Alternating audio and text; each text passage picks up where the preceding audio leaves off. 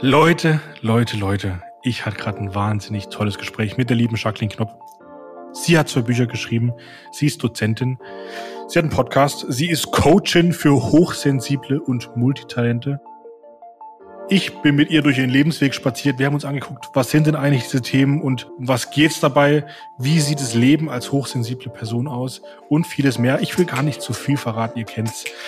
Viel Spaß mit der Folge. Bleibt gesund und los geht's.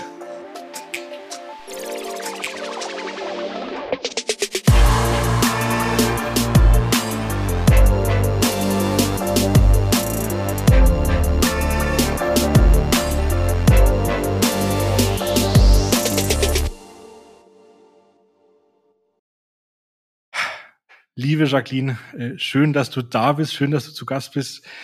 Wie geht's dir? Und auch die Einstiegsfrage direkt zum Start. Wie bist du der Mensch geworden, der du heute bist? Natürlich eine ganz einfache und kleine Frage, aber äh, du wirst einfach das sagen, was dir dazu einfällt. Ja, ähm, danke, dass ich hier sein darf. Wie geht's mir? Ähm, um ganz ehrlich zu sein, eigentlich so mir persönlich jetzt gut. Ich bin in letzter Zeit ähm, irgendwie beeinflussen mich die ganzen Nachrichten und alles, was so los ist, doch mhm. schon ziemlich und ich fühle mich da irgendwie sehr äh, also irgendwie nimmt mich das mit und ich muss da sehr aufpassen, auch irgendwie ein bisschen bei mir zu bleiben. Wie bin ich der Mensch geworden, der ich bin? Das ist eine sehr gute Frage. Ich glaube, halb durch meine Eltern und die Einflüsse um mich rum, als ich klein war, und halb durch meine Gene und durch alles, was ich in meinem Leben erlebt habe. Oder? Also. Voll, das ist eine sehr richtige Antwort. Wie bist du aufgewachsen? Ähm, ich äh, bin in der Nähe von Bremen aufgewachsen, also quasi auf dem Dorf, aber sehr nah dran an der Stadt. Und äh, ich glaube schon, dass mich das beeinflusst hat, weil ich danach ähm, zum Studieren nach Groningen in die Niederlande gezogen bin und mhm. da dann super viele Menschen das erste Mal kennengelernt habe, den, ähm, die nicht so ein sicheres und irgendwie auf eine Art behütetes Umfeld hatten. Ähm, und da dann das erste Mal mit ja vielen Sachen konfrontiert worden bin, wie andere Menschen eben so aufwachsen, was bei denen so los ist im Leben, dass es eben auch komplett anders aussehen kann. Und ähm, ich hatte immer das Gefühl, hier auch viele Schulfreunde und ja, die man dann damals so kennengelernt hat, dass die auch alle sehr, ich sag mal, sichere Bindungen, viele und äh, sehr irgendwie doch schon behütet aufgewachsen, aber ja, mhm. ist ja auch nicht schlecht. Das ist überhaupt nicht schlecht. Und was hat es mit dir gemacht, wenn du da, als du danach, also du bist dann irgendwie behütet aufgewachsen bist nach Groningen, wie war es für dich dann dort? Wie ist es da zu studieren? Ist Erfolg, war da noch nie? Ähm, ja, auf jeden Fall interessant. Ich wollte halt unbedingt weg und unbedingt irgendwie ins Ausland und auf Englisch studieren. Ähm, und damals war halt es ein bisschen teuer und unerschwinglich in ähm, den USA, Kanada oder England zu studieren oder Australien oder Neuseeland. Ähm, und damals gab es noch keine so richtigen äh, Studiengänge auf Englisch in Deutschland. Und dann dachte ich, das wäre halt irgendwie cool. Äh, also war es auch. Mhm. Ähm, und es war auf jeden Fall eine sehr interessante Erfahrung, einfach so in einem anderen Land zu wohnen. Ähm, und auch wenn es in Anführungsstrichen nur die Niederlande sind, es ist ja schon irgendwie anders. Auch wenn da auch Menschen aus anderen Ländern wohnen und da inzwischen auch viele andere, ähm, auch Deutsche auf Englisch studieren, auch damals schon, ist es trotzdem super anders. Und ich habe zum Beispiel, was ich sehr geliebt habe, ich habe ja internationale Beziehungen studiert und man konnte auch noch eine Fremdsprache wählen. Ich habe aber mehrere gewählt. Das heißt, ich hatte dann irgendwie so Spanisch und Französisch auf Englisch, ähm, Nieder, ähm, nee, warte, Schwedisch auf Niederländisch und habe halt im Alltag dann mega viele Sprachen irgendwie gesprochen und studiert. Aber mein Hauptstudium war halt auf Englisch und hatte dann mit Freunden natürlich auch Englisch, Niederländisch oder Deutsch gesprochen. Und das war halt so, ähm, ich bin da voll drin aufgegangen, weil äh, ich, also ich, ich mag das einfach so, ähm, ja, so zu leben. Krass. Hast du, welcher Sprache hast du geträumt, wenn du geträumt hast? Weißt du das noch? Ich weiß das gar nicht, aber vielleicht schon auch ein bisschen auf Englisch. Aber ich kann das mhm. immer gar nicht so sagen, weil äh, ich ja nicht aufwache und erstmal darüber reflektiere, auf welcher Sprache ich geträumt habe, weil das ja so unterbewusst ist irgendwie. Mhm, das stimmt. es gibt ja nur, ich habe ich hab einen Kumpel, der das erzählt, dass er irgendwann gemerkt hat, dass er in der Sprache träumt, wo er jetzt länger war. Ja. Deswegen. Okay, äh, und du hast internationale Beziehungen studiert. Das erste, mhm. was mir da äh, als Klischee einfällt, dass du danach in den diplomatischen Dienst gegangen bist oder so oder irgendwie für die UN. Äh, was hast du dann gemacht? Genau, ich habe auch Praktikum bei der deutschen Botschaft in Nairobi gemacht, Traineeship bei der EU-Delegation zu Somalia im Bereich Menschenrechte schon und hatte dann auch einen Masterstudienplatz in Schweden, ähm, mhm. aber habe den dann nicht angenommen und habe auch gemerkt bei diesem Praktikum und Traineeship, ähm, dass äh, es ist ja letzten Endes, es ist ja auch so Beamtentum oder habe mir auch so die Frage gestellt, als ich in Kenia war, ähm, was will ich denn hier eigentlich? Also so ich so als ich sag jetzt mal, weiße Person, die vielleicht gar nicht so viel über das Land weiß, die dann an irgendwelchen Strategien oder Sachen arbeiten soll für die EU oder ähm, wo ich dann irgendwann reflektiert habe und gedacht habe, vielleicht können das eigentlich Menschen, die aus dem Land kommen, viel besser. Weil das ist ja dann so die Frage in diesem diplomatischen Dienst. Du bist da als Vertreterin, Vertreter des anderen Landes in einem anderen Land. Ähm, ja, also ich glaube, viel daran ist cool und hilfreich und manchmal ist das ja auch schön für die Beziehung zwischen den Ländern ähm, und dass es da eine Botschaft gibt als Anlaufstelle. Aber ähm, viele Menschen stellen sich darunter immer nur coole Sachen vor und ich glaube, wenn man da ein bisschen mehr drin steckt und Sachen reflektiert, dann ähm, ja ist das vielleicht auch nicht so in Anführungsstrichen selbstlos oder man ist da so ein guter Mensch, wenn man da arbeitet. Man kann ein guter Mensch sein, egal wo man arbeitet, aber das ist jetzt nicht das Nonplusultra, was viele Leute immer so denken, wenn ich dann darüber erzähle. Mhm. Ja, das kann ich mir gut vorstellen. Die, ich habe von vor vier Jahren mal fürs Auswärtige Amt gearbeitet, mhm. auch in, in, äh, in, in Kairo, wo wir auch mit Goethe-Institut und so. Und es war eine krasse Erfahrung für mich als irgendwie deutsche Kartoffel, die irgendwie nicht so oft im Ausland war, aber ich war auch erstaunt, dass es schon noch irgendwie, ich weiß nicht, postkolonialistisch zuging. Also, dass da viel ja. einfach, ja, man ist dort super reich mit seinem Beamtengehalt, äh, die ägyptischen Butler und die, die tollsten Restaurants kosten halt nur 40 Euro und hast du da 20 Bedienstete um dich rum. Ich fand das ganz, ganz erschreckend. Ähm, da sind tolle Menschen da, keine Frage, ist überhaupt nicht abwertend, aber äh, es ist, ja, kann man sich drüber, kann man drüber streiten, ob das jetzt so wahnsinnig viel hilft die Programme, die da äh, laufen. Aber, ja. Genau. Äh, genau solche Gedanken äh, und auch Erfahrungen, die ich da gemacht habe ähm, und dann auch mal mit Menschen oder Freunden, die ich dann hatte, zu sprechen, die eben nicht aus Deutschland kommen. Äh, das hat mich dann auch eben sehr zum Nachregen angeregt und darum, das war einer der Gründe, warum ich ähm, da dann diesen Weg nicht weitergegangen bin in diese Richtung internationale Beziehungen und ähm, auch noch ja man muss sich natürlich auch fragen, passt das wirklich zu mir? Kann ich da wirklich so sein, wie ich authentisch bin? Und ich hatte nicht das Gefühl, dass mein authentisches Ich so gut aufgehoben ist im, äh, in diesem diplomatischen Dienst oder so, weil ich glaube, dafür bin ich einfach ein bisschen zu, äh, wie soll ich das sagen? Ich hinterfrage Sachen sehr viel und da ist man ja schon irgendwie auch für das Land Deutschland da und je nachdem, wer gerade Außenminister, Außenministerin ist, ähm, ist das eigentlich die Person und die Partei, in deren Auftrag man da arbeitet. Und das war dann doch nicht so das, was ich mir vorstellen konnte. Da denkt man ja vorher vielleicht auch nicht so viel drüber nach, was das wirklich bedeutet. Das kann ich mir vorstellen. Und viele, behaupte ich jetzt mal, würden ja dann trotzdem den Master machen, weil sie haben es angefangen und sie haben ja schon drei Jahre investiert, vielleicht sogar dreieinhalb.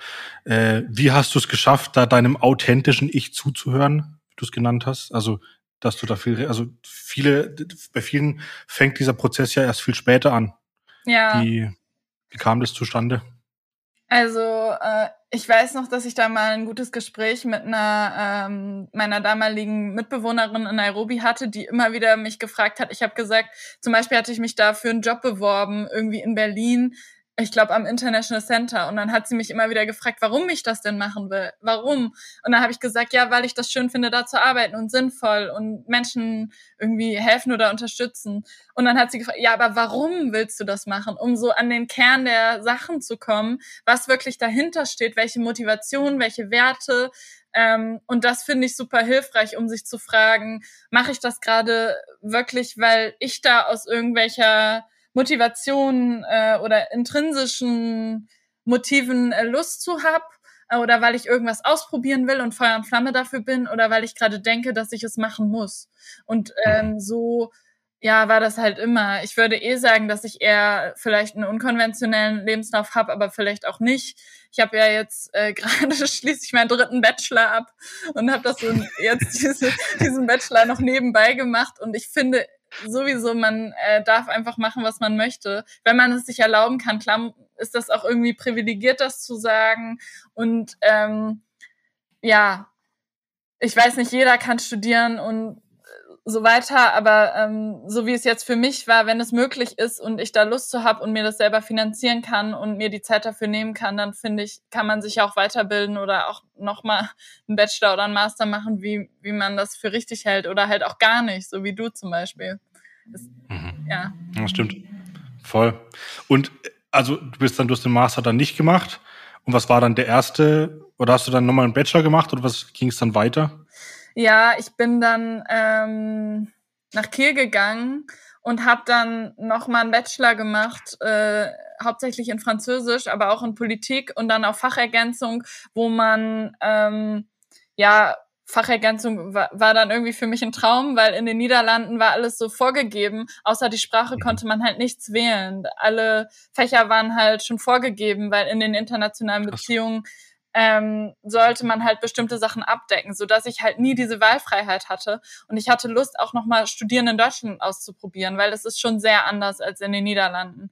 Es ist irgendwie, ja? ja, man kann ganz andere Sachen wählen, es ist freier und es war auch für mich weniger schwierig. Also der Workload war ein bisschen geringer und ein bisschen realistischer, weil in den Niederlanden zum Beispiel hast du in einem Semester zwei unterschiedliche Perioden, die immer, glaube ich, sieben Wochen gehen und danach hast du direkt Prüfungen. Das heißt, du hast und danach direkt Resits, also ähm, Nachprüfungen. Mhm. Und das heißt, du hast eher so ein sehr getaktetes Leben da und musst dich ranhalten mit dem Lernen, während in Deutschland ist ja das Semester und dann entspannt es sich erstmal und du hast Semesterferien. Also es war dann schon schön, mhm. nochmal in Deutschland zu studieren und währenddessen habe ich gearbeitet und mich ehrenamtlich engagiert und bin darüber dann an meinen ersten richtigen Job gekommen, sage ich jetzt mal, als Projektmanagerin in einem gemeinnützigen Verein. Und da haben wir uns dann ja auch kennengelernt, weil ich da unter anderem Richtig. so ein ähm, Festival organisiert habe für Startups und Social Startups und genau so im Bildungsbereich gearbeitet habe.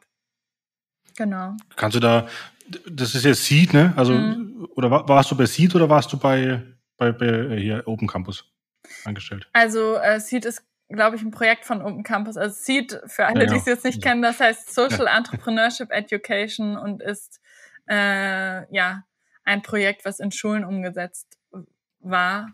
Und in dem war ich hauptsächlich angestellt, aber auch noch ein bisschen in anderen Projekten.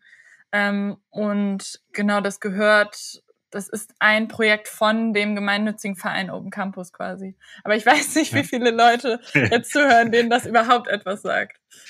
Das stimmt natürlich für alle, die es nicht wissen. Das ist ein, ein sehr cooler Verein aus engagierten Menschen, die ganz, ganz viel bewegen und viel vernetzen. Ja. Also von Wartag, also von so einem geilen Festival irgendwie für Innovation über eben Bildung, also über Entrepreneurship-Bildung an Schulen, ein Laden, wo geile Sachen verkauft, also mittlerweile irgendwie 30 Sachen gefühlt, die, die da gemacht werden. Und da, genau, haben wir uns kennengelernt am Waterkan Festival. Ich war ich kannte sowas davor nicht und ich war richtig begeistert. Ich habe zum Beispiel, ich habe einen Workshop gemacht zum Thema, ich weiß es gar nicht mehr. Ich glaube, es war Populismus. Ähm, und ich habe meinen Workshop einfach auf diesem Segelboot halten dürfen. Das war sehr geil. Das war das Segelboot am Hafen. Hat mir sehr gut gefallen, habt ihr richtig gut gemacht. Ja. Aber da bist du ja jetzt nicht mehr, gell? Da nee, bist du ja, genau. Du bist ähm, dann weiter. Genau, ich habe da gekündigt und während ich da aber noch gearbeitet habe, habe ich eine ähm, Coaching-Ausbildung gemacht zum äh, ganzheitlichen Coach und bin dann ähm, mit meinem Partner ein Jahr nach Neuseeland gegangen und habe mich währenddessen selbstständig gemacht oder es versucht. Also ich habe schon auch was gemacht, aber ähm, wir sind da viel eben auch im Van irgendwie rumgereist und haben viele Haussitz gemacht und auf Tiere und Häuser aufgepasst. Und da hatte ich halt auch nicht immer Internet und kann jetzt nicht sagen, dass es nur das arbeitsreichste Jahr war von mir. Aber da war ich auf jeden Fall dann schon selbstständig und habe auch viel ausprobiert, was ich auch immer super wichtig finde. Zum Beispiel haben wir auch so ein bisschen so einen YouTube-Kanal ausprobiert, um mal zu gucken, wie das für uns ist. Und da habe ich auch meinen Podcast gestartet, den ich jetzt auch immer noch habe. Und da hat sich das so ein bisschen entwickelt. Ähm, da habe ich ein Buch geschrieben und im Selbstverlag rausgebracht über so zum Thema Nachhaltigkeit. Ähm, und als ich dann wiedergekommen bin nach Deutschland, äh, nach ungefähr einem Jahr, also ein bisschen kürzer, weil dann war irgendwie so Corona und Lockdown in Neuseeland. Und dann haben wir uns halt entschieden, ähm, zurückzukommen nach Deutschland. Ähm, das heißt, jetzt bin ich seit schon ein bisschen länger als einem Jahr wieder hier in Deutschland.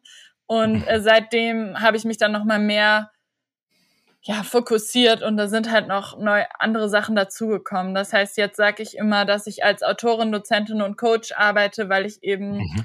unterschiedliche Coaching-Sachen online mache, weil ich dann jetzt dieses Jahr noch ein Buch rausgebracht habe in einem Verlag und ähm, habe so Honorardozentenverträge, gebe aber auch viele Workshops, also so genau in die Richtung auch noch unterwegs bin und versuche das halt irgendwie so zusammenzufassen unter drei Begriffen. ah, ich kenne das. Es ist echt schwierig, ne, da dann irgendwie den Überbau zu finden, der das irgendwie gut beschreibt, ohne dass es. Aber es ist. Äh, okay, warte, ich muss jetzt von vorne. Du hast dich selbstständig gemacht und bist dann reisen gegangen. Wie wie war das? Wie waren da? Also erzähl mal, nimm uns da mal mit. Ja, also. ist ja also auch nicht der konventionelle Weg, sagen wir mal so. Nee, aber ich muss sagen, das ist. Äh, war dann halt auch eher so eine Schnapsidee und ich kann das nicht empfehlen. es ist halt, ähm, wenn man sich selbstständig macht, du kennst das ja vielleicht selber, dann braucht man auch echt viel Zeit und Energie dafür und muss sich erstmal fokussieren. Und ähm, in Kiel habe ich dann halt noch davor meine Website gemacht mit einer Freundin von mir, ähm, die mich da unterstützt hat. Natürlich bezahlt, ne? Mit ihr habe ich dann ein paar Fotos gemacht und sie hat mein Logo und so weiter gemacht. Ähm, und da habe ich dann die Website an den Start noch gebracht und bin dann direkt weggegangen. Und das Schwierige ist halt zum Beispiel in Neuseeland, ähm, ja, ich meiner Meinung nach wollte ich dann vielleicht zu viele Sachen auf einmal, aber es ist auch immer gut, Sachen auszuprobieren. Deswegen bereue ich das natürlich auf keinen Fall. Aber so eine Zeitverschiebung von jetzt, glaube ich, aktuell gerade zehn Stunden ist halt schon ja, schwierig. Allein wenn du dann One-on-One-Coachings machst, Termine zu finden, für Podcast-Interviews Termine zu finden und all diese Sachen. Es, ähm, ja, also es war aber auf jeden Fall eine coole Erfahrung und ich habe da ja dann auch trotzdem viel gelernt und gemacht. Ich habe viele Solo-Podcast-Episoden aufgenommen, die konnte ich im Van auf, aufnehmen und hochladen, wenn ich Internet hatte zum Beispiel. Ähm, da habe ich dann halt einfach das so gemacht, wie es halt möglich war. Aber seit ich hier bin, habe ich schon gemerkt, dass ich nochmal einen ganz anderen Fokus habe und es auch nochmal anders gut läuft, weil ich halt auch wirklich vor Ort bin. Und das macht halt vieles ja. viel einfacher. Das glaube ich. Mega spannend. Und äh, jetzt ist ja Coaching ein großer Begriff. Mhm. Und also, was sind deine Themen? Und für alle, die den Podcast nicht kennen, zum Beispiel, wie heißt der? Und äh, also ich, also ich bin großer Fan, das darf ich an der Stelle sagen. Äh, ich finde es wahnsinnig spannend. Ich habe total viel gelernt äh, durch dich und deine Themen, weil das, ja, erzähl einfach. Ja, mega nett, dass du das sagst. Danke, Jonathan. Ähm, mein Podcast heißt Hochsensibel und Stark. Und ich habe manchmal auch oder hatte ich auch selber so ein Problem zu sagen, oh, ich bin hochsensibel. Was ist denn sensibel? Was ist denn hochsensibel? Aber manchmal hilft es ja auch, Schlagwörter zu benutzen, damit Leute, denen es hilft, bestimmte Themen oder bestimmte ähm, ja, Themenfelder oder Podcast-Folgen eben finden. Deswegen habe ich mich da so ganz klar, klar positioniert und mache halt viel zum Thema Hochsensibilität und zum Thema Scanner, Scannerin, Persönlichkeit, Multitalent. Das sind eben Menschen, die so wie ich sind, die viele Ideen haben, die sich nicht vorstellen können, nur eine einzige Sache zur Zeit oder hintereinander zu machen, die ähm, für die es halt auch eben eher ein Problem ist, sich festzulegen, weil sie dann denken würden, dann können sie die ganzen anderen Sachen nicht mehr machen. Und wenn ich zum Beispiel neue Ideen oder Projekte habe, dann bin ich auch total Feuer und Flamme dafür und habe da richtig Lust zu und ich möchte eigentlich auch dauernd neue Sachen lernen. Aber auf der anderen Seite, ähm, Hochsensibilität beschreibt halt Menschen, die ja, das sind so 50 bis äh, 15 bis 20 Prozent der Menschen, die hochsensibel sind, mhm. ähm, deren Nervensystem eben auch sehr empfindlich ist und ähm, ja, die halt dann nicht unbedingt im konventionellen Sinne belastbar sind. Also ich würde schon sagen, dass ich sehr belastbar bin, aber ich bin halt, was manche Sinne angeht, schnell überreizt. Zum Beispiel Lautstärke, zum Beispiel sehr, sehr viele Personen in einem Bereich, in einem Raum oder Großraumbüros. Geht gar nicht für mich. Ähm, also jetzt nur als Beispiel. Ähm, mhm. Genau, und das sind so die Themen, die ich mache. Und mein Buch ist eben auch für hochsensible Multitalente. Ähm, aber tatsächlich betrifft das auch immer viele Bereiche. Also wenn jetzt im Coaching jemand kommt, dann reden wir nicht nur darüber, sondern einfach über die Persönlichkeit und was gerade herausfordernd ist und ich begleite die Person dabei, ähm, wie sie eben einen Weg für sich finden kann, dass das Leben noch mehr so ist, wie sie, sie es sich wünscht und dass es der Person eben ja in dem Sinne in Anführungsstrichen besser geht. Also ja. Mhm. Mhm. Das ist mega, mega spannend. Wie, wie, also jetzt in meiner Blase, in dem, was ich so, wo ich so Business irgendwie kennengelernt habe und Selbstständigkeit, ist es immer so, ja, du musst hart sein, du musst irgendwie äh, work hard, play hard, äh, ganz viele Bücher auch gelesen, so The One Thing, die eine Sache, Eat the Frog, also so Laserfokus, alles andere ist nur Ausrede, du brauchst Disziplin und ähm, das hat für mich zum Beispiel einen wahnsinnigen Druck aufgebaut. Wie ja. war da deine Reise hin zu hoch oder hin zu dieser, das kennenzulernen und auch zu akzeptieren und vielleicht sogar auch das als Stärke zu sehen? Wie war da dein Weg dahin? Ja, genau. Ähm, ich habe da immer so ein bisschen mit gestruggelt. Darum habe ich auch immer versucht, irgendwie Teilzeitjobs zu haben. Oder während ich zum Beispiel in den Niederlanden studiert habe, habe ich auch noch online, hatte ich meine ersten Online-Jobs, weil ich habe vor Ort keinen Job gefunden und habe dann online in einem, im Customer Support gearbeitet. Und das war irgendwie 2011, da, hat, da, da war das noch ganz komisch, remote zu arbeiten, äh, von einem anderen Land aus so. Ähm, ja, und da habe ich schon gemerkt, dass es mir extrem schwer fällt, nur eine Sache zu machen. Ähm, und wie ich auch vorhin beschrieben habe, allein äh, bei dem Studium, dass das so vielfältig war, darin bin ich halt auch voll aufgegangen. Aber ich habe dann auch noch ehrenamtlich, war ich im Vorstand von einer Tauchvereinigung und das war auf Niederländisch, das heißt, das war auch wieder cool und habe da irgendwie tauchen gelernt. Ähm, das war so mit eine Tauchvereinigung eigentlich von Marinebiologen, wo ich dann einfach mitgemacht habe. Ähm, und da habe ich einfach mit der Zeit gemerkt, dass, äh, dass es irgendwie nicht anders geht. Und dann war der Weg halt so, das nicht nur zu merken und zu akzeptieren und irgendwie neben einem Vollzeitstudium oder Vollzeitjob irgendwie da reinzuquetschen äh, mit Ehrenamt und dann viel zu viel zu machen am Ende und überlastet zu sein. Davon hin zu, ich nutze das jetzt einfach und mache auch in meiner Selbstständigkeit unterschiedliche Standbeine. Und äh, dafür ist es dann doch auch voll okay oder voll cool, sage ich jetzt mal. Ähm, hm. und äh, ja, auch jetzt wieder habe hab ich zum Beispiel gerade an einem, ähm, ja, so einem Reflexionsstrategie, äh, so zwei Seiten, die ich immer jeden Tag mache, das habe ich jetzt gerade bestellt und selber designt und erstellt als Buch und das ähm, bekomme ich jetzt die Tage und dann habe ich mir überlegt, ich will auch mal meinen eigenen Kalender machen und so. Also das dann auch wirklich zu sehen als, es ist halt einfach so, ich mache das doch eh für mich selbst, dann kann ich es vielleicht auch als ein Standbein oder eine Sache, die ich anbiete, ähm, einfach machen. Warum nicht? Also so das mehr so zu, wie auf Englisch sagt man ja immer embracen, so zu umarmen und einfach als Stärke zu sehen und was daraus zu machen. Aber ich versuche natürlich schon jetzt nicht bei jeder Idee, die ich habe, da gleich drauf zu springen und das alles zu machen, sondern schon so ein bisschen zu sortieren. Was sind Ideen, die, die sind auch, sage ich jetzt mal, damit zufrieden, einfach nur aufgeschrieben zu werden in so ein Ideenbuch. Was sind Ideen, die will ich einfach mal ein bisschen ausarbeiten oder andenken und auch zu gucken, realistisch habe ich dafür gerade Kapazitäten. Aber trotzdem auch viel davon zu leben oder dann eben andere Projekte gehen zu lassen und auch aktiv zu beenden, damit ich wieder Zeit und Raum habe auch für Neues. Und mhm. ich finde es auch immer gut zu gucken, welche Sachen machen mir Spaß oder was sind aber auch Einkommensquellen. Also auch nicht so unrealistisch zu sein in der Selbstständigkeit und zu sagen, ich mache jetzt nur noch, wo ich Lust zu habe, sondern ähm, was sind auch gerade wichtige äh, Standbeine meiner Selbstständigkeit, um auch Geld zu verdienen. Äh, da muss man ja auch ganz realistisch sein. Ähm, und was kann ich aber machen, ähm, was mir nicht direkt oder vielleicht auch noch gar kein Geld einbringt, was mir aber am Herzen liegt, wie zum Beispiel Podcast oder so. Ja. Und was sind da für dich jetzt die, wie schaffst du es zwischen diesen ganzen Dingen die Balance zu halten? Was ist da für dich, was sind da so Strategien oder Schlüssel für dich?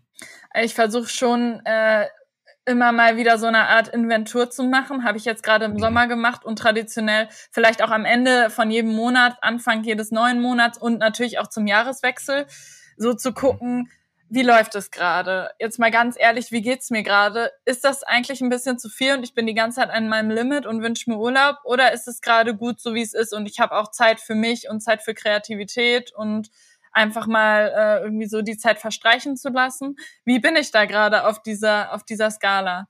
Ähm, dann auch zu gucken, so businessmäßig, was läuft wirklich gut? Wovon kann ich mehr machen? Was läuft gut und macht mir auch Spaß? Und wie kann ich das noch mehr integrieren und zu schauen, sind manche Sachen eigentlich irgendwie erfolgreich im Sinne von Menschen möchten gerne, dass ich mehr davon mache, aber es fühlt sich einfach nicht richtig für mich an oder ich möchte das nicht machen aus unterschiedlichen Gründen und die Projekte dann vielleicht auch gehen zu lassen.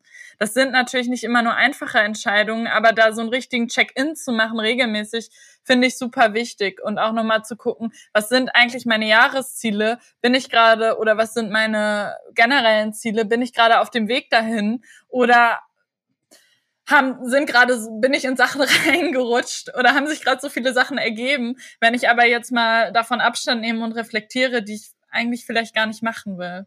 Das kennst du vielleicht auch, dass man immer wieder so guckt, ähm, ist das gerade das, was meinen Werten entspricht? Verkaufe ich mir, mich vielleicht auch unter Wert? Ähm, oder geht es gerade voll in die richtige Richtung äh, und dann so ein bisschen gegenzusteuern? Weil das äh, ja, ist, mhm. ja, ist halt irgendwie, glaube ich, so ein konstanter Prozess. Oder wie ist das bei mhm. dir? Das ist eine gute Frage. Ich glaube ganz, also erstmal das dieser Prozess des Bewusstwerdens, dass es vielleicht mm. so ist. Also für mir ganz krass, dass ich jetzt so langsam merke, mh, hm, erstmal es ist so, dass also ich bin auch hochsensibel oder sehr sensibel für viele Themen. Ähm, auch viele Menschen strengen mich an. Äh, Lautstärke geht, das ist bei mir kein Problem, aber es ist genau, ich merke, ich bin dann einfach wahnsinnig erschöpft und äh, seit ich habe einen Hund seit einem Jahr und da merke ich es ganz krass, dass wenn ich so in den Wald gehe mit ihr und so nach einer halben Stunde irgendwann schaffe ich es aus dem Kopf rauszukommen und dann bin mhm. ich im mhm. Moment. Und das immer wieder sich bewusst zu machen, ähm, das ist so für mich ein Weg, erstmal bei mir selber zu sein, um das dann irgendwie sortieren zu können. Weil wenn ich gar nicht weiß, was Sache ist und es überhaupt nicht sortieren kann, ist immer irgendwie, und es ist, glaube ich, für sehr viele Menschen schwierig, da aus dem Alltagsstrudel mal rauszukommen und mal kurz zu atmen und dann zu gucken, okay, was ist, was geht gerade? Eben diese Inventur, was du gesagt hast, das ist ein krasser Skill, den man, glaube ich, trainieren darf. Ich weiß ja. nicht, wie geht's da den Menschen, die du coachst oder die du begleitest? Wahrscheinlich haben da ähnliche Herausforderungen, ne? Genau, das ist oft eine Herausforderung, aber was mir eben auch dabei hilft, entweder sowas wie äh, das mache ich jetzt zum Beispiel mit einer Kollegin, dann regelmäßig Termine zu setzen, wo wir zusammen, vor allem auch in Bezug auf Business, diese Check-ins machen und gucken, ähm, weil man ja manchmal auch keine Lust hat, irgendwas zu machen, obwohl das gut wäre und man das eigentlich machen möchte, obwohl das halt nur nicht in der Komfortzone ist, da dann so eine Art Accountability zu haben. Das finde ja. ich super hilfreich. Viele Leute sind ja auch in Masterminds, aber kann man sich auch selber organisieren oder machen, wie man möchte. Ähm, und auch, ich habe das in meinem Kalender immer mir so reingeschrieben, wirklich so immer die gleichen Check-in-Fragen am Ende des Monats und äh, Beginn des neuen Monats, was mir halt hilft, dann so quasi als Erinnerung, weil ich da halt selbst nicht immer dran denke. Ähm, Genau. Und das will ich eben auch in diesem Kalender, den ich mir dann für nächstes Jahr selber erstellen will, dass das da automatisch schon drin ist. Dass ich das nicht immer selber die Fragen schreiben muss. Ähm, genau. Das hilft mir halt total einfach so Erinnerungen von außen zu haben, um da mal wieder dann anzukommen. Und sonst ganz allgemein im Alltag, ja, einfach immer wieder, wie du auch sagst, atmen, bei sich selbst ankommen, so ein Moment der Ruhe und eben auch ehrlich hinzuschauen, ist mein Zeitmanagement gerade realistisch? Wie geht's mir wirklich? Ähm, ich glaube halt nicht, dass wir nur auf dieser Welt sind, um nur zu arbeiten. Ähm, und dass es auch super wichtig ist, sich Zeit zu nehmen für sich selbst, für die Menschen, äh, für die Erlebnisse, die einem Spaß machen und alles, was einem eben Freude bringt. Das kann ja auch mal Arbeit sein, natürlich, aber da eben irgendwie eine gesunde Balance zu haben und nicht ähm, ja, so Sachen hinterher zu rennen.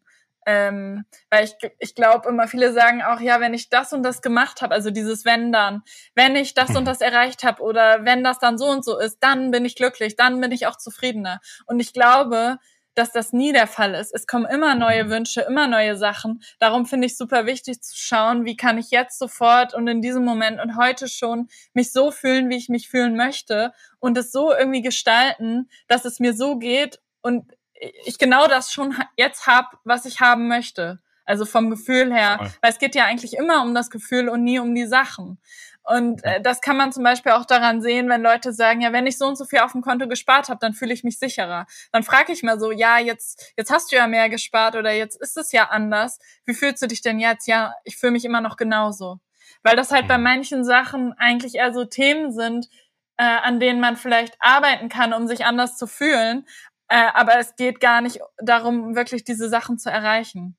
Ähm, diese, ja. diese materiellen Sachen, diese Karrieresachen, was auch immer. Und darum glaube ich, äh, ist es wichtig, da immer wieder einzuchecken und zu gucken, ähm, so ganz bewusst zu sein und mit mehr Bewusstheit zu leben und zu gucken, was brauche ich denn gerade, was brauche ich heute, was sind meine Bedürfnisse und was kann ich jetzt für mich machen, damit ich mich gut fühle und glücklich und so weiter. Und ähm, ja, das sind die Sachen, die ich mache und die ich auch, äh, wo ich auch andere Menschen dabei begleite, das für sich selbst quasi zu machen, ähm, um halt ein erfülltes Leben zu füllen, fühlen, fü führen. ja, es, ist so krass, ne? Also ich kann es an einem Beispiel zum Beispiel bei mir. Ich habe ewig lang wollte ich immer so einen Aussiedlerhof oder irgendwas weit weg draußen, so groß, Abstand, mhm. Ruhe. Bis ich immer gemerkt habe, okay, das ist eigentlich nur der, der materielle Ausdruck dessen, was ich mir im Alltag gar nicht gönne. Also so diese bewussten Auszeiten, die, die Ruhe für mich selbst. Und genauso eine Wenn-Dann-Beziehung. Wenn ich dann jetzt mal x Euro gespart habe, dann kaufe ich so ein Ding und dann bin ich da erstmal weg. Was total schade ist, weil ich könnte mich auch einfach entscheiden, jetzt genau. in Fülle zu leben. Also, wenn man so beschreiben möchte, das ist das ist nur eine Blockade im Kopf, dass ich das erst dann habe, wenn ich das und das, aber das, ich könnte es auch jetzt direkt sagen, ich passt, mir geht's gut. Und dann, wenn ich es immer noch haben möchte, weil ich sau gerne was baue, ja, warum nicht? Aber das ist eine andere Herangehensweise. Ja, voll. Ich finde das auch ein gutes Beispiel mit diesem Aussiedlerhof, sich mal zu fragen hinter diesem Traum oder diesem Wunschdenken, welche, wie du auch gesagt hast, Wünsche oder Bedürfnisse stehen denn dahinter? Dieses, ah, dann habe ich vielleicht Hühner und sitze entspannt draußen mit einem Kaffee.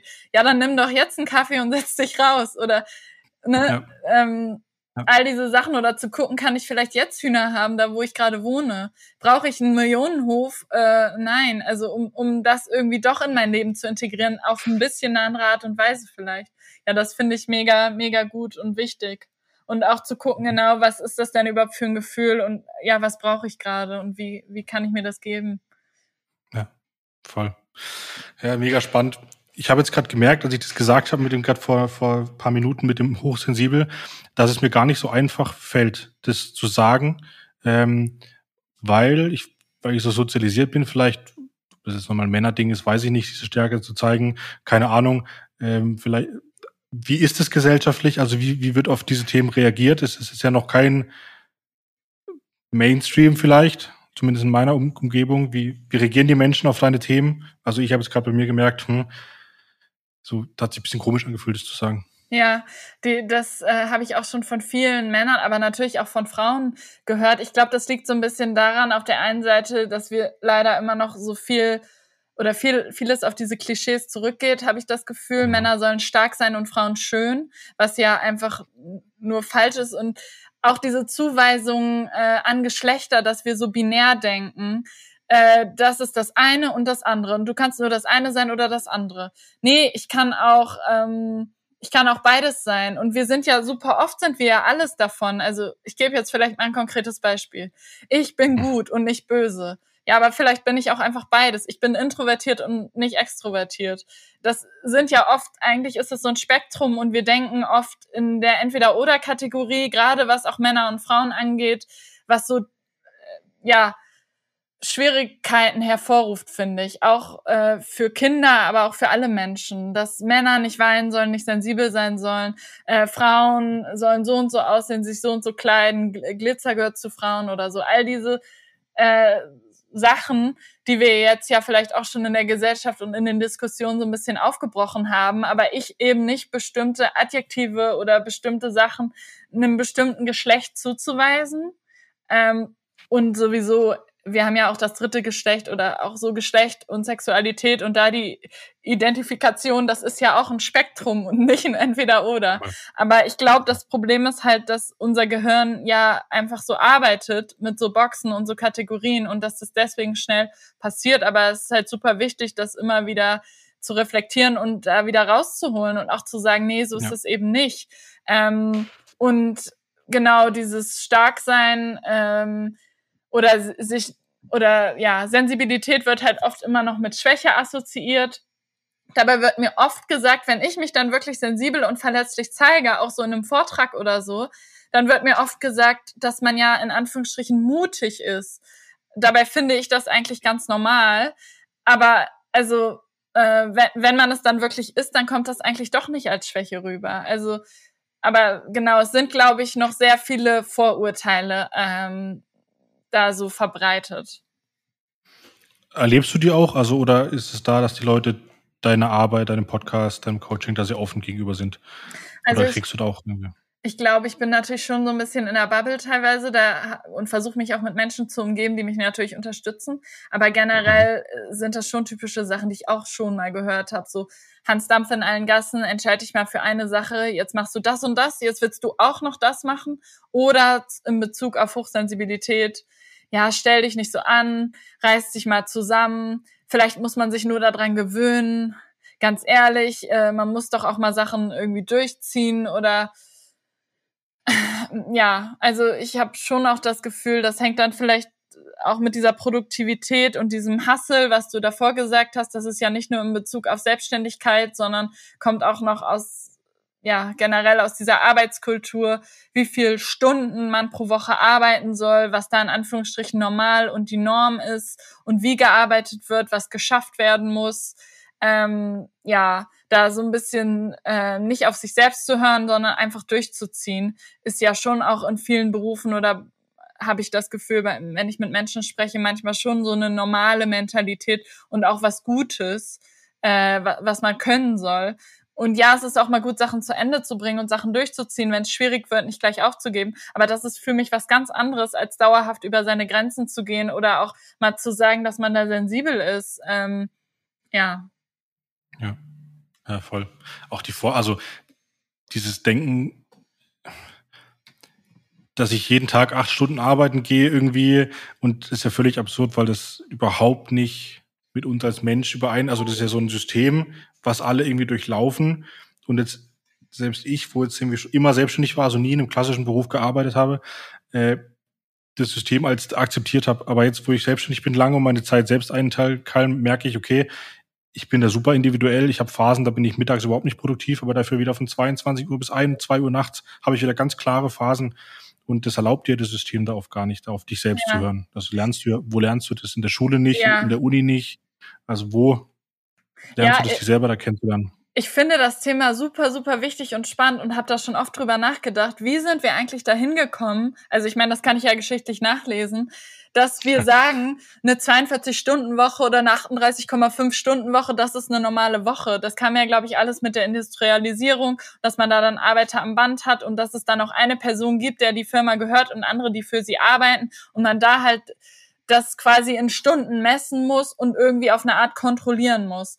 Und das ist ja ganz anders, als wir heutzutage in vielen Berufen arbeiten, wo ich auch immer der Meinung bin, man könnte doch eher sagen, das hier ist XY deine Aufgabe, deine Verantwortlichkeit und dafür kriegst du das Geld. Und wann du das wie, wo arbeitest und die Aufgaben machst, da ist es dann egal. Und dann wird aber wieder zu mir gesagt, wenn ich darüber diskutiere, ja, es muss ja auch irgendwie messbar sein und so ich verstehe das alles, aber ich finde halt, dass es teilweise überhaupt nicht mehr zeitgemäß ist. Und wenn es zeitgemäß ist, muss man auch mal gucken, was ist das denn eigentlich für eine Belastung teilweise, diese ganzen Stunden zu arbeiten, immer so viele Stundenschichten und dann hast du gesetzlich eine halbe Stunde Pause oder so.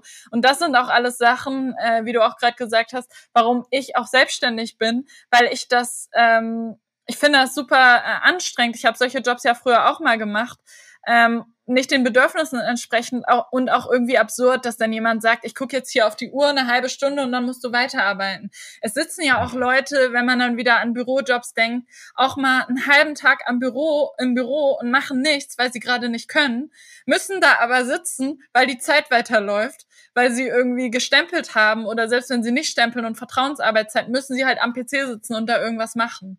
Äh, also ich finde teilweise die Welt, in der wir leben und wie mit Arbeitszeit umgegangen wird, ist super, super absurd und irgendwie nicht mehr zeitgemäß. Und ich verstehe auch nicht, warum sich da nicht mal irgendwie was ändert.